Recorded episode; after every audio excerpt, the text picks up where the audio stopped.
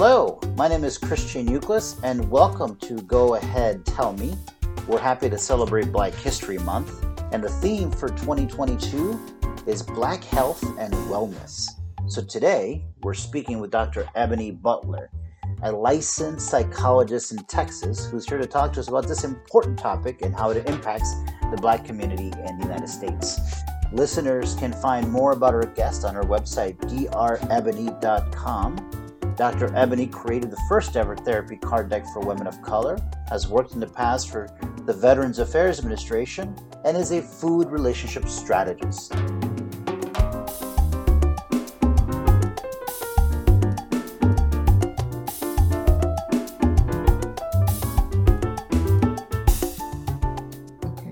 And we want to welcome Dr. Ebony Butler. Thank you, Dr. Ebony, for joining us on Go Ahead and Tell Me. And we wanted to start the show off with having you give a little bit of about yourself to our listeners.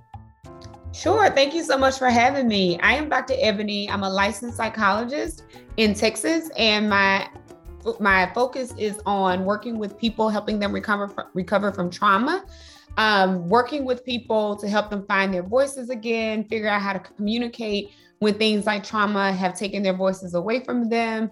I'm also a food relationship strategist where I'm trying to help people understand and receive more education about the harmful nature of diet culture and how diet culture has made us more anxious, more guilt ridden, and inconsistent with food, especially cultural foods. So, learning how to find our power back in a heavily sort of inundated diet culture and learning how to show up with food in ways that make us feel more empowered um, and less guilty and less anxious. So those are the primary focuses of the work that I do.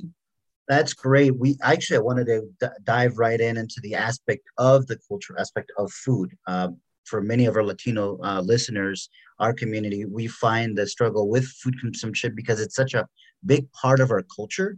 This is a connection that I believe that that is very interesting with the Latino and the Black community in, in America because uh, that is a connection to who we are, where we come from, is uh, being able to enjoy our food, but to do so in a healthy manner. Uh, what are some of those tips that you would tell uh, folks in any community that identifies where food is such a big part of their community, uh, so much such a big part of their culture? Yeah, one of the things that I spend a lot of time talking about and doing um, as a precursor to the work is providing a lot of education about how we got here. And for a large group of us, um, diet culture has been one that's been passed down you know, from our parents and their parents.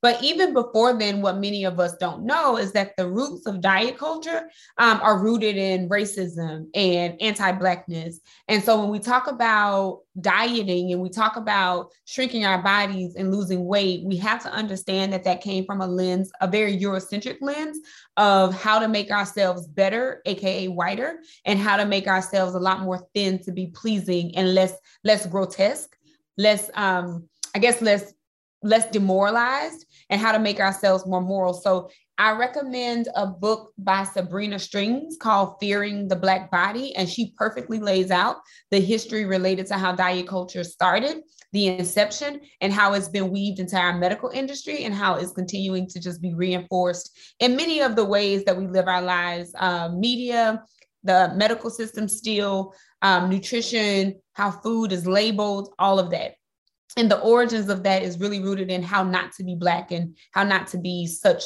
a monster or, or such an animal that kind of thing. So we start there and then we go from given that information that you now have what does that now mean about your body? How does that now inform your food practices? How does that now inform how you define and conceptualize health? Because many of us especially people of color um, are conceptualizing health based on a model that was taught to us, which is still heavily rooted in the medical medical industry, which means that we need to be smaller in size, and that b- being bigger in size is related to less healthy, and being smaller in size is related to being more healthy. So what we're doing is giving ourselves permission to rethink and re- un- reimagine and unlearn a lot of the things that we were taught about what our health means and what that entails. The next part of the work that I do is kind of having us sit with some some um, some discomforts or some truths about why our cultural foods are the ones that are talked to be about as unhealthy. For example, why are we told not to eat greens but we can eat kale? Why can't we not eat um, a certain meat, but another meat is better. Like thinking about these things and really giving ourselves opportunities that have not been afforded to us to really stop and say, well, why is that? And beginning to question a lot of these practices. Why are grits more harmful than rice? Why is rice more harmful than couscous? You know, those kinds of things when they're all in the same family. And why are we being pushed to kind of eat from a very Eurocentric sort of plate model um, and thinking about the ways that our culture is continuously being uh, whitewashed and continuously being minimized and diminished in food, especially when food is such a heavy component of who we are as a people and how we bond and, and speak to another, one another, and engage with one another, how we show love, how we communicate. So once we have that information, we spend time saying, okay, so now that we have all of this, now that we understand, what does it now mean to be healthy? And not just skinny, not just a particular weight. How what does it mean to be healthy? And then we can talk about balance and moderation from that standpoint versus restrictive standpoint, which is typically taught throughout diet culture. That is uh, what quite an eye-opening view of what you mentioned. I mean, this is something that in the last several years we have begun to see more studies regarding how the medical community has had uh, uh, uh has really misunderstood uh, black and, and brown bodies uh, when dealing with healthcare. Um, w- one of the more famous cases recently was with Serena Williams, who, after gave birth to to a, uh, to her child through C-section, this person who th- this athlete who is considered by many to be one of the greatest athletes probably ever, uh, who has been uh, in in the world of tennis since she was a child, who knows her body, has sculpted her body to be to, to perform at the top of her level knew something was wrong with her body had already gone through the trauma of dealing with blood clots and knew after giving birth to a child that her body was not right. And when she told the doctors they were just trying to give her something else that she knew was not what her body needed. And it wasn't until they finally went through all these tests because she's serena williams they had to listen to what she said they realized, oh, you know, Serena turned into Dr. Serena when dealing with herself. And this is an aspect of our society where you're seeing even a lot of people, it, it, you know, having to second guess their relationship with with with, with healthcare professionals uh, or, or just medicine in general, because there is this in, intrinsic racism involved in a lot of the ways that we look at at health. Uh, when you're looking at that, the, the trauma aspect of it from uh, specifically with black women, where you're seeing that they're having a lot of struggles with with their pregnancies in the American uh, health, uh, the American medical systems. How do you combat that? How how is that something that you that that you have had to deal with, maybe with some of your clients, or just in general as as something to t- try to fight in society? Absolutely, and this is such a great point, um, and a great topic of discussion and it's so so relevant. In practice because my practice mainly centers around black women and women of color we're coming in talking about the harm that has been done and the damage that has been done from these systemic issues like the medical industry the medical community. So basically therapy centers around how to recover from such trauma just like any other trauma just like uh, being in a car accident, just like being held at gunpoint. We're talking about the impact that that trauma has had on their lives, how that has influenced and impacted how they see themselves, their safety, how they negotiate their safety within their communities, and how you know just validating that this is a horrible experience and what do we do from here a lot of the work also in therapy centers around now how do i become an advocate and how do i sort of find my voice ignite my voice to advocate for myself if I'm not Serena Williams? Like, how do I do that? I'm not her. How do I advocate for myself? And a lot of this starts with education around or understanding around what have you been taught about challenging authority? as a black person does that feel safe to you are there allies are there providers in our community who we can speak to that actually listens there have been many times with me working with black women where we've i've had to share my own personal gynecologist with them. Like, this is who I see. This is who I go to because this is who I feel comfortable with. So it's a very small community. And so providing them those resources of people I've vetted myself to know that they're going to listen to you, they're going to provide you with the best care, and they're going to take care of you if surgery is an option, that kind of thing. So we're sharing, we're talking about, I see this person. So if I have a Black woman come in and they're telling me experiences that they've had that made them feel safe, I'm taking those people's names down. I'm building net- networks with them. I'm talking to them about the ways that they care for for people who look like me and referring them out to other clients I work with so we can keep people kind of cared for um, and in this community and in this circle. So that's the ways that I handle it when it comes into therapy. And now when I'm sitting on panels and doing speaking and consultations, I'm talking about this very thing and asking nutritionists, I'm asking medical providers, what is your stance?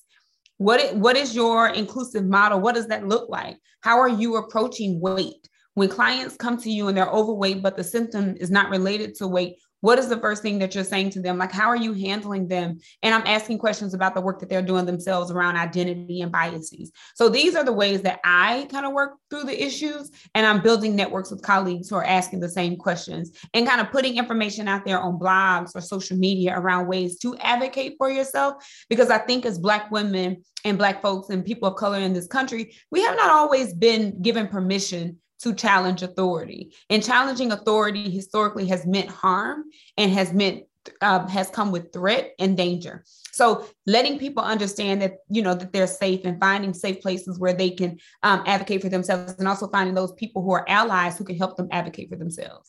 When dealing with that aspect, that concept of of challenging, you know, the powers that be, challenging authority, uh, it, it, it what what are the responsibilities of of our own communities? To excel or to kind of get past this? What is the responsibility both of our communities, but also what is the responsibility of, say, the government uh, regarding the the maybe even having to realign some of their thinking, some of the, the the known healthcare thinking on some of these issues to be more open with uh, communities of color? Absolutely. I think at a systemic level, we've got to do more, of course, at the policy level. We've got to put people in place who are aware of the dangers and aware of the harm.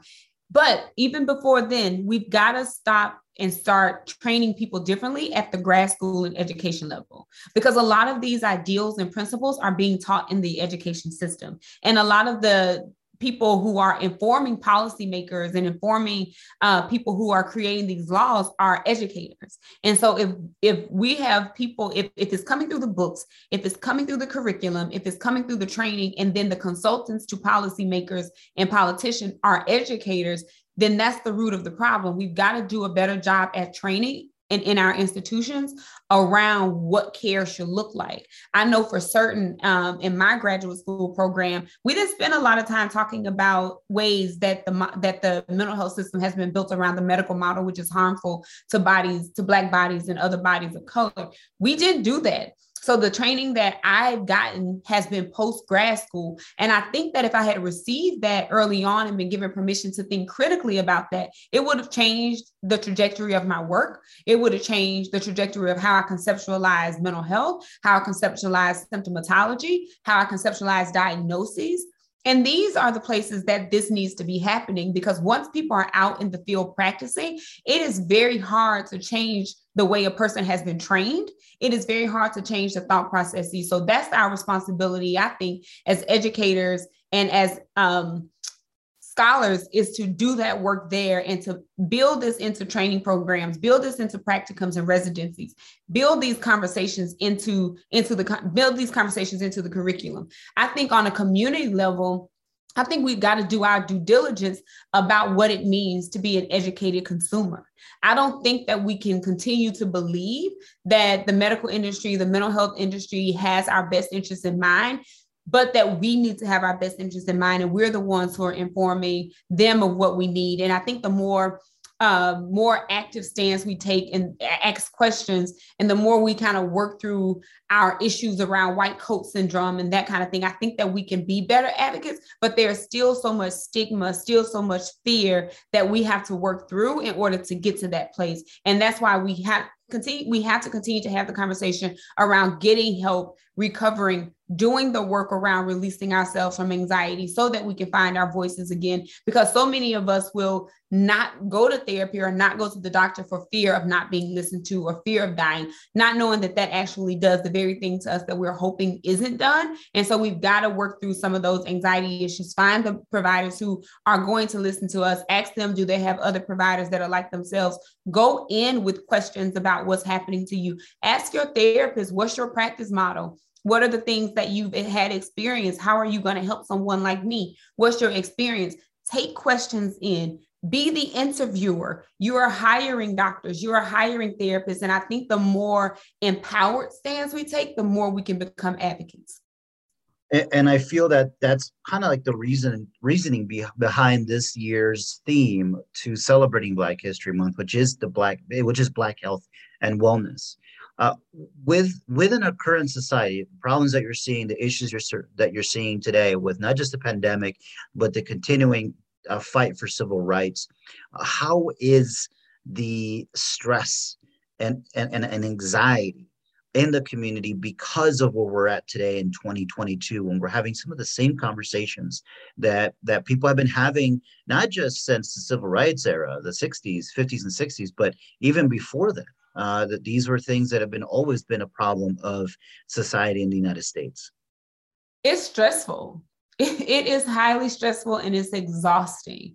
I had a client who was in her 60s, and we talked a lot about how our current times mirror the times that she grew up you know in as a child and how she thought you know i just knew that when i was this age that things would be different but to be experiencing all of this stuff again and to be experiencing at the same severity level of severity is just it's exhausting and we are tired we are stressed we are we are doing well, but as a collective, we are stressed.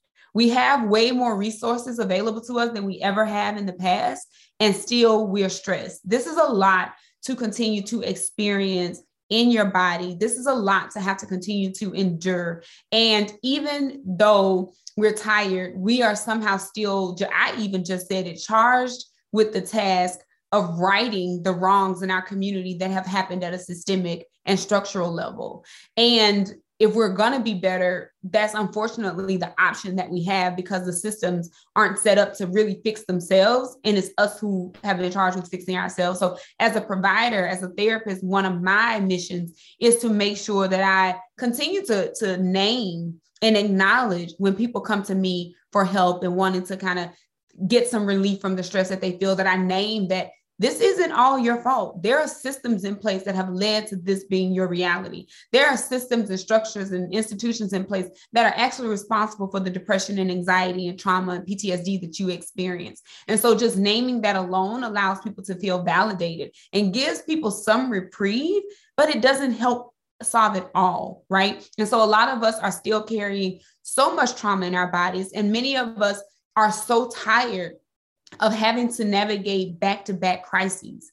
Um, the pandemic is a crisis. I spent a lot of time in 2020 naming that the pandemic was a trauma event for so many of us because many of us don't even know that that's what it is or knew that that's what it was. But this is a trauma. Every time you're faced with the threat of dying, your body goes into survival mode and survival mode functioning doesn't really allow your body to function at its optimal level. And so this happened for us and it's still happening for many of us going on the third year. And so our bodies are just overly uh, worked, it's overly stimulated. We are content, like burnt out. Many of us are so fatigued that it's taking a toll on our physical health as well as our mental health. We're going to be seeing consequences of this pandemic for years and years and years to come.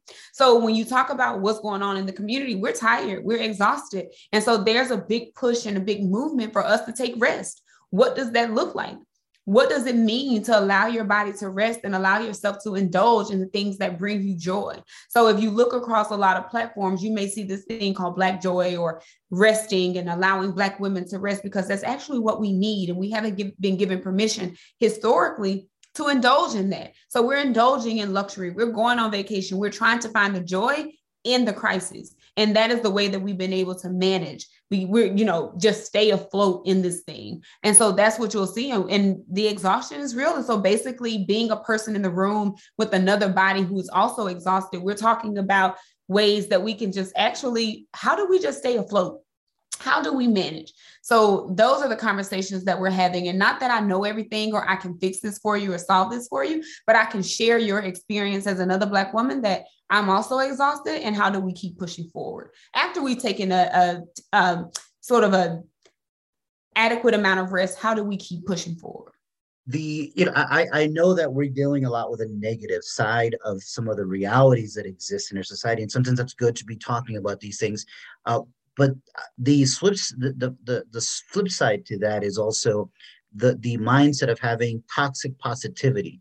Uh, what are what are some of the good good positive positive uh, uh, thoughts or beliefs or thinking behind dealing with some of the struggles that people are dealing with right now so that they're not necessarily just continuing to push things down inside and ignoring them until maybe it's too late? What are some of the good positive things that that folks can do can feel uh, so that not every day they feel exhausted not every day they feel that the, the trauma the, the the drama that exists in, in the world today Absolutely. And that's a very necessary part of it. I tell people all the time that we don't live, you know, one sided, one dimensionally. We're very complex humans. We can experience crisis. We can experience both crisis and joy at the same time. We can experience both tragedy and excitement and happiness and joy at the same time. So we're trying to find that balance constantly. So some things that people can do is I would we call it radical self-care not the fluffy self-care that you see on social media that's filled with pink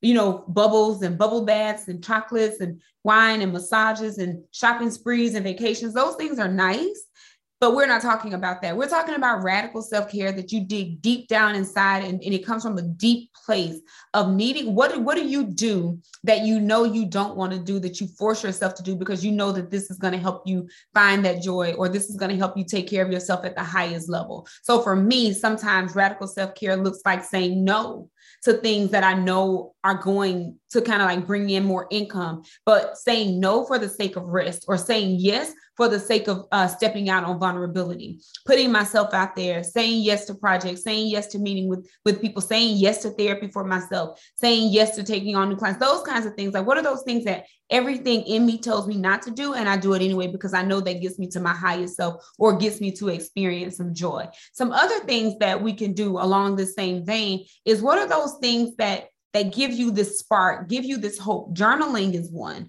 Documenting. There's something about taking out all of that clutter that's in your head and putting it down on piece of paper, pieces of paper and letting it flow freely on paper and decluttering your mind. There's a wonder that happens when you can actually gain a sense of clarity. You approach and perceive the world in a very different way. When you're clear in your mind, your perception about what the world is doing around you is a lot clearer. You're cleaning out a lot of the stuckness that you feel and giving yourself more room to move. You're more flexible, you're more mobile. Um, another thing that people can do is stretching. A lot of people don't know that we hold emotions in our bodies. So, any tightness that you feel, back pain at the beginning of the pandemic, a lot of people were saying that they were experiencing migraines, hip pain, back pain, swelling of the joints because a lot of emotions and a lot of the things that we experience trauma wise are lodged in different places in our bodies. So stretching allows you to move those emotions up and through your body. It allows you to kind of experience the things that talking will not bring you. So I'm stretching to relieve myself of some of this pain that I experience. Emotions a lot of times are held in our digestive systems. So stretching allows you to be able to move in ways that's going to allow your bowels to move or allow your food to digest in a better way so you don't feel as heavy. And these are things that people don't know when we lose ourselves in the fluffy self care talk that can bring you joy. Being around people brings you joy because we gain energy from other people. So, being around people who support you and who you love, calling people, many of us are burnt out on Zoom and burnt out on living in this virtual world. So, getting around people in a, in a physical proximity so you can get some of that energy and fill your tank back again. Also, decluttering positive even though this is something that is on the uh, removal end of things decluttering what you're consuming in social media and the news can help bring you joy and help clear out some of the things that you are experiencing as relates to negativity you can gain a lot of positivity by restructuring your, your social media feed reading stories that are uplifting. That's why so many people have sort of gravitated towards the uh, corners of the internet. They're talking about pets and animals because those things are bringing us joy. In the midst of all of this chaos. So finding those corners of the world where you can find joy and you can feel that everything is not not not bad and everything is not burning down. So one of the things that I actually do for myself personally is I travel. That's the way that I get out of my own head. That's the way that I see that the world is so much bigger than the reality that I've created for myself. And that's the thing that brings me joy. So I encourage people find the thing that brings you joy. If sitting with your cat brings you joy, do that. If watering plants, getting plants bring you joy, do that. If putting your hands or feet to the ground in the dirt brings you joy or feel makes you feel more grounded and centered, do that. So these things that are bringing you joy, those are the things that we have to continue to find. Uh, that, that's actually really amazing that, to hear what you're saying because I just went to my homeland. I went to Honduras and my mom joined me. One of the things that she was talking about, what she wanted to do was raise chickens, and she's always wanted to raise chickens since she was a little girl. And she's going to get a chance here to do that in the next couple of years. And she's so excited just to have, you know, a little pot of land and some chickens in her backyard uh, in, in this house that she that she has down there, and it's just hilarious to think that it's that it, each individual has their own version of what makes them feel happy. When it sometimes it could be as something as as as easy as just going out for a run or traveling, or you know, in my case with my mom, uh, having a couple of chickens around, just you know, making noises right. around the house. Um, you created uh, the first ever therapy card deck for women of color can you explain to us what that is what that what that entails? Absolutely. So yes i created my therapy cards and we launched that in may of 2020 actually when i started my private practice i started it as just something i wanted to do to work with a couple people on the weekends because i still had a full-time job. And i said i want to work with a couple of people but i quickly found out i was the only black woman psychologist practicing in my city and my the request for referrals or the request to work with me uh, became too big that I couldn't manage.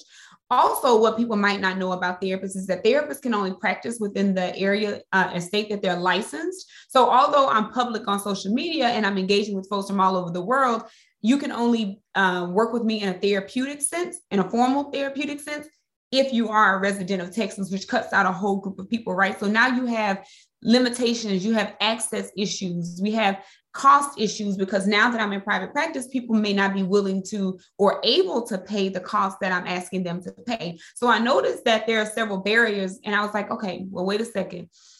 I want to go into private practice, yes, but I'm also finding myself very frustrated at having to tell people no. Um, and I don't want to disservice myself and I don't want to disservice uh, the people who are working or wanting to work with me. So we're battling cost issues, we're battling accessibility, and of course, we're battling, battling stigma. So I said, what would it be? What can I do that will help people feel like they have greater access to quality care? What would I, what can I do that will help people feel like they can afford something that is actually a really good resourceful tool or quality tool? And how do we reduce the stigma? How do I get people to feel more comfortable with this? And I say, you know what? And this may sound very strange, but I say, you know what? Black people, we like playing cards. I'm going to take the questions that I ask my clients in session and I'm going to put them into a card deck because one, they are they are more affordable, so you can access those questions at a way cheaper cost than what my therapy sessions are, and you can feel like you're talking to Dr. Ebony no matter where you are in the world. Um, and so that was my own little way of actually addressing those three points, so barrier points that I noticed. Um, so I just took the questions, put them in the card deck, separated the card decks into three categories. My framework by which I work with clients. What are those mental blocks? That are keeping us from reaching our higher selves? What are those habits that we continue to engage in that's keeping us stuck? And what are those things that we're doing when life happens to us in terms of coping that is keeping us stuck? How are we dealing with our emotions? Do we even know our emotions? So I've created the card deck for Black women so that Black women could actually give themselves permission to do quality level work in a field that also has often neglected Black folks and not done right by people of color it's affordable, it's accessible, and it's a quality resource. And so that's how it started. It quickly morphed into women asking, well, what about our Black girls? And so we created a deck for teen girls. And then, of course, what about our Black men? So we created a deck for, for men. And the even though Black people are represented in the graphics and um, created by a Black woman, these fits are um, general enough to be used with anybody. I just wanted to intentionally center and represent people who have not always had a face in this industry or not always been given uh, permission to take up space in this industry as well. I think that's one of the biggest uh, aspects about society today is that we have to start uh, centralizing different uh, faces uh, into just our everyday life so that people can one be seen. You're seeing a lot of a lot of these uh, uh, social media posts of kids who are finding themselves within this movie uh, encanto where they mm-hmm. they literally feel like they they see themselves in this movie. For a lot of them it's the first time because they grew up on you know uh, not seeing themselves that way. And that's kind of like an aspect a, a a psychological aspect right? Of being able to see someone that looks like you that has this same color that maybe has some of your same features that in, in everyday public life. Like that makes people a little bit more accepted. Absolutely. And it makes people feel a lot more normal. And that is not just me. And it's not just, this is not just the, uh, an issue that I'm dealing with that that nobody else knows how to deal with, but that yes, this is normal. I'm human. I'm allowed to have these these flaws. I'm allowed to be able to work through these things and i'm allowed to give a voice to it and i'm allowed to be the face of it as well. And and just basically validating these experiences as a whole and that yes we can heal black folks we can do this work. People of color here's a resource for us. We can do this and we can take up space here. And that is so much that provides so much healing in and of itself for for people of color because representation really does matter. If i can see myself represented in something then that can give me hope that i can actually heal or i can see myself on the other side of this. If i don't ever see anybody like me healing or anybody like me saying that they struggle with these issues that makes me more hopeless than hopeful. And so I'm happy to be able to be a vessel by which these cards were able to come to life because I really do think that they are something that we need in the mental health field as a whole because a lot of the resources that we see we know are created by white scholars, white white therapists and they don't center people of color, they don't center blackness. And so to be able to do this is is life-changing for me and for the people in, in, in our communities. Dr. Ebony Butler. You can find her online on Instagram, Twitter at, at Dr. Ebony Online. Dr. Ebony Online. You can go to her website. It's also drebony.com. Uh, thank you again, Dr. Ebony Butler, for joining us, being with us uh, on Go Ahead and Tell Me, uh, celebrating this month's uh, topic for Black History Month, which is uh, Black Wealth, Black Health and Wellness. Uh, we appreciate your time. Thank you so much. Let's stay in touch. Thank you. I appreciate it. We want to thank our listeners for joining us this week's episode of Go Ahead Tell Me.